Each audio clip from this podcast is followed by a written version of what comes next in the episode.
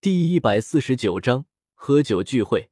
王银欧抽一根烟，亮亮看过去，旁边一个土坑，并不起眼，一看就是他们三个挖的，黄土和黄沙夹杂着，恰如一堆秋天的落叶。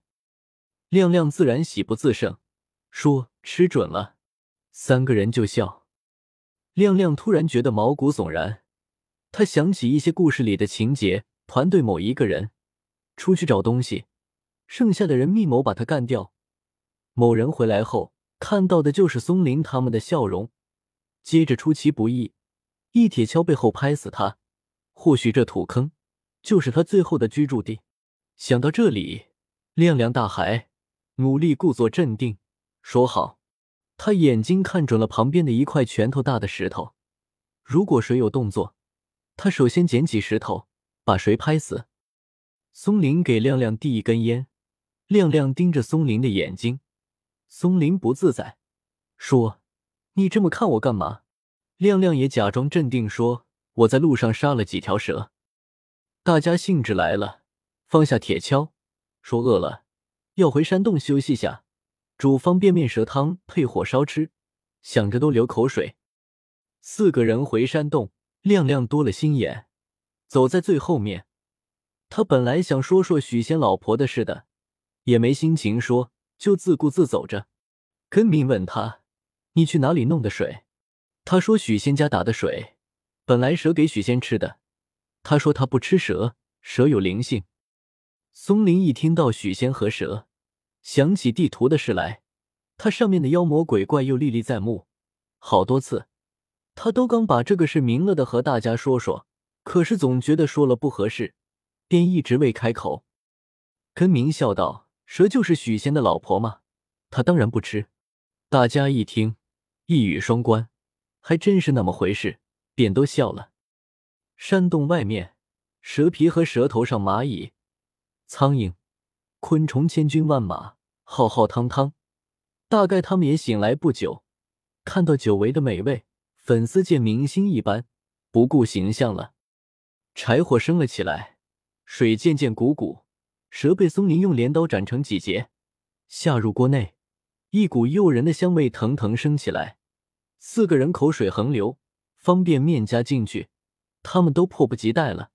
亮亮说：“我买了一次性碗筷，可以用了。”吃了一锅，煮第二锅。亮亮问海胜：“你们怎么找到木口的？”海胜给他慢慢回忆了细节。这是第一次怀孕，若曦吐得很厉害。把全家人都折腾的够呛，尤其是他他母亲，特意准备提前办理退休，来专职照顾他。我在公司待的百无聊赖，感觉浪费大好韶华，不到看不到前景，近景也辣眼睛的厉害。我又萌生了离开自己创业的想法，可是又不敢说，怕岳父岳母鄙视和唠叨，也怕若曦难过，况且她怀了孕，所以心里郁郁寡欢。周末的几个同学聚会，野兽带着王莹出现了。我自己觉得尴尬，野兽倒是心情大好，大概可能是七月七日结婚的缘故，或者婚前生活他们俩过得十分美好吧。聚会的总共就七八个人，都是大学同学，且没有带家属，只有王莹一个外人。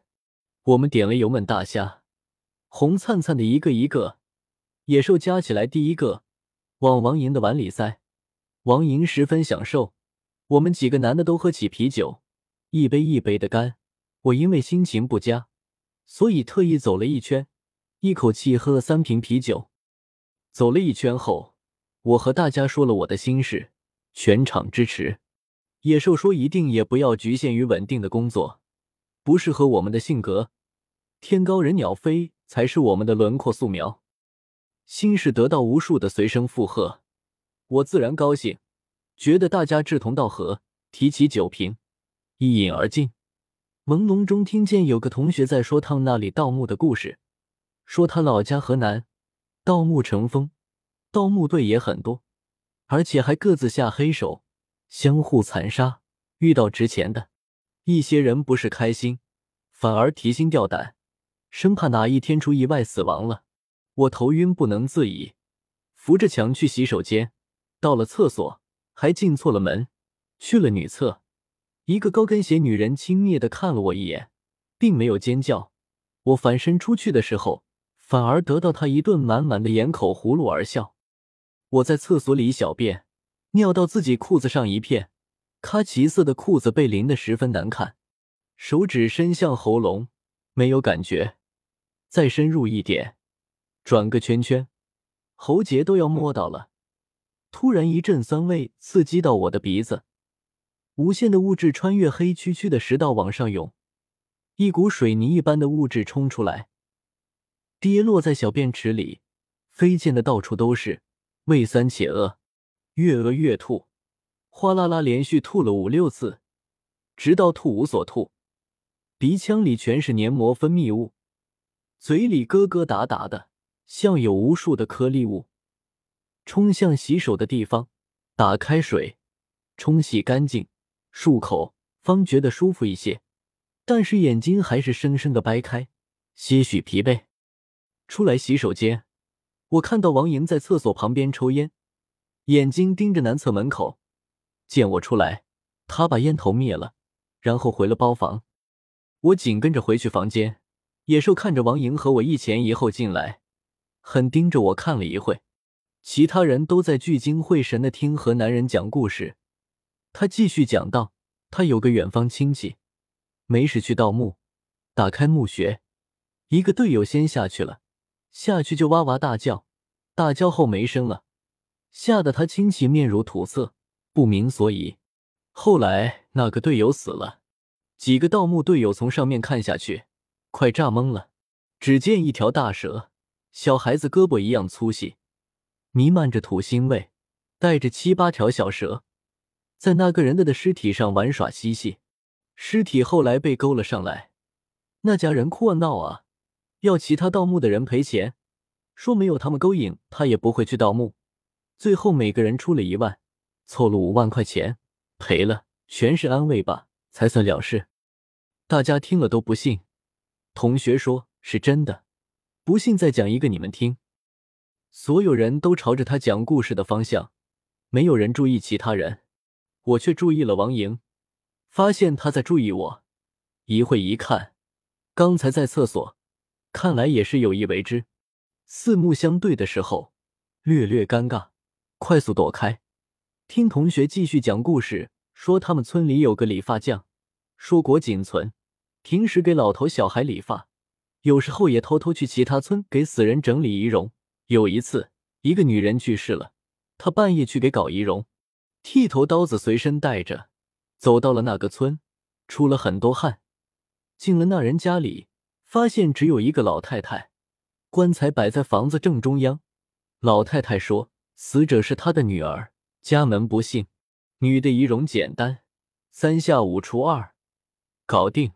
理发匠回村，已经是半夜，偏偏失足跌在水沟里，沟里一个钉子扎进了他的姓门。